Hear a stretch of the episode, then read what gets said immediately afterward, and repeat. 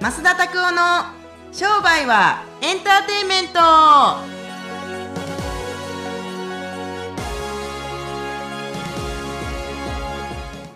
welcome to 商売はエンターテイメントはい、ということでですね。よろしくお願いします。おれ だいぶテンション高いですね。だいぶテンション高いんですけど、はいテンションなんか、テンションなんか低い時とかあるか、俺？いや、見たことないですね。はい。あの、しゃぶ中やって言われたことあるよ、でもたまに。本当ですか？はい、昔な。金ぼったくられた後みたいな顔した時がありますけどね。金ぼったくられた後、どういうことですか？いや、ご飯食べた後に、うわ、めっちゃ高いみたいな瞬間は。あーなんかね、あのな、なんか東京に住んでて、はいはいはい。すごいこれだけが嫌なのが、はい東京のさちょっとだお昼のランチはまあまあまあまあ手手軽な値段で食べれるけど晩あなたももともとあの塾生やったからあのプロの時とかのなんかあのワインの金額とか、ああ、そうですね。なんやろまあうんえ何個の値段とかってことないかもしれないけどあ結構するなと。みたいなんて結構なかったですか？いや、まあ、あありますよ。でも、ね、まっすんと一緒に行かせていただいてるんで、まあ、そうなんだっていう感じですけど。いやーなんかねあのすごい嫌ですねああいう高い美味しいご飯でな美味しいご飯で高いって普通やん。はい。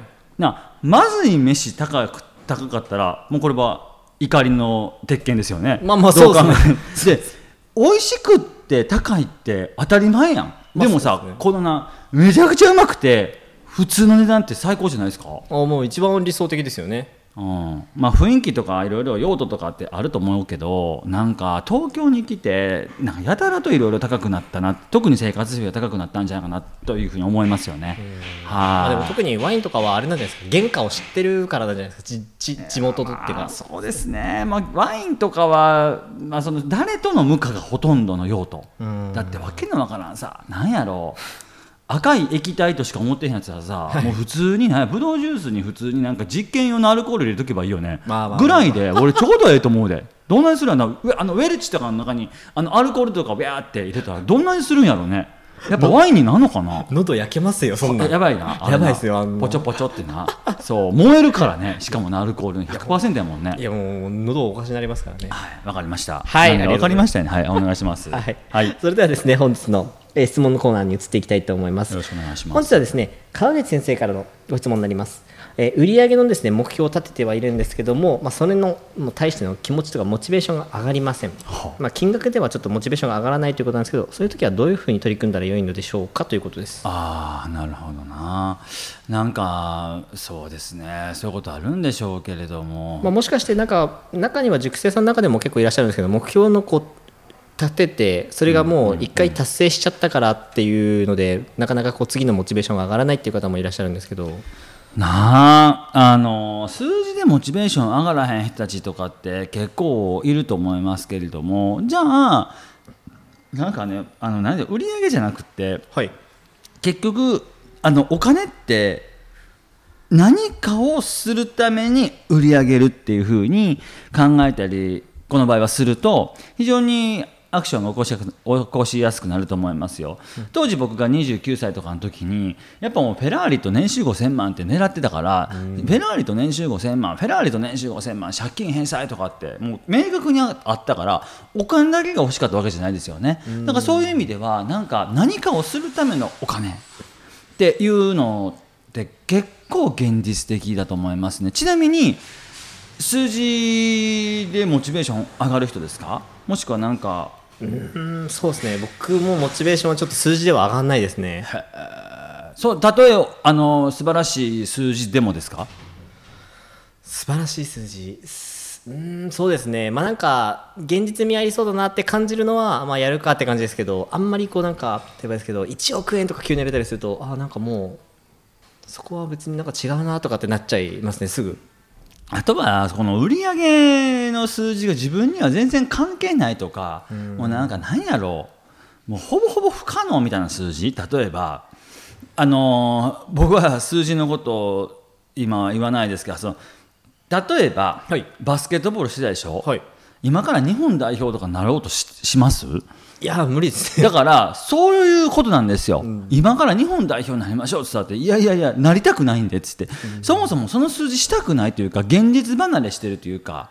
なので自分たちが何かをしたいための売り上げだったらきっともっともっと、あの行動はつながっていきますけどね。うん。まあ、先のじゃあちょっとこうビジョン的なところのためにはいくら必要なのかっていうのをこう逆算して取り組んでいくといいかなっていうのが。そうですね。はい、よろしくお願いします。はい。ありがとうございます。はい、それではですね本日の最後まっすんのおすすめコーナーですはい。ね今日ですねちょっとモチベーションの話とかがちょっとありましたので、はい。ぜひですねこう気持ちとか、えっとまあ、モチベーションこう体のメンタル的なところを整える本を一冊よろしくお願いいたします。おすすめの本ですね。ああ、そうな。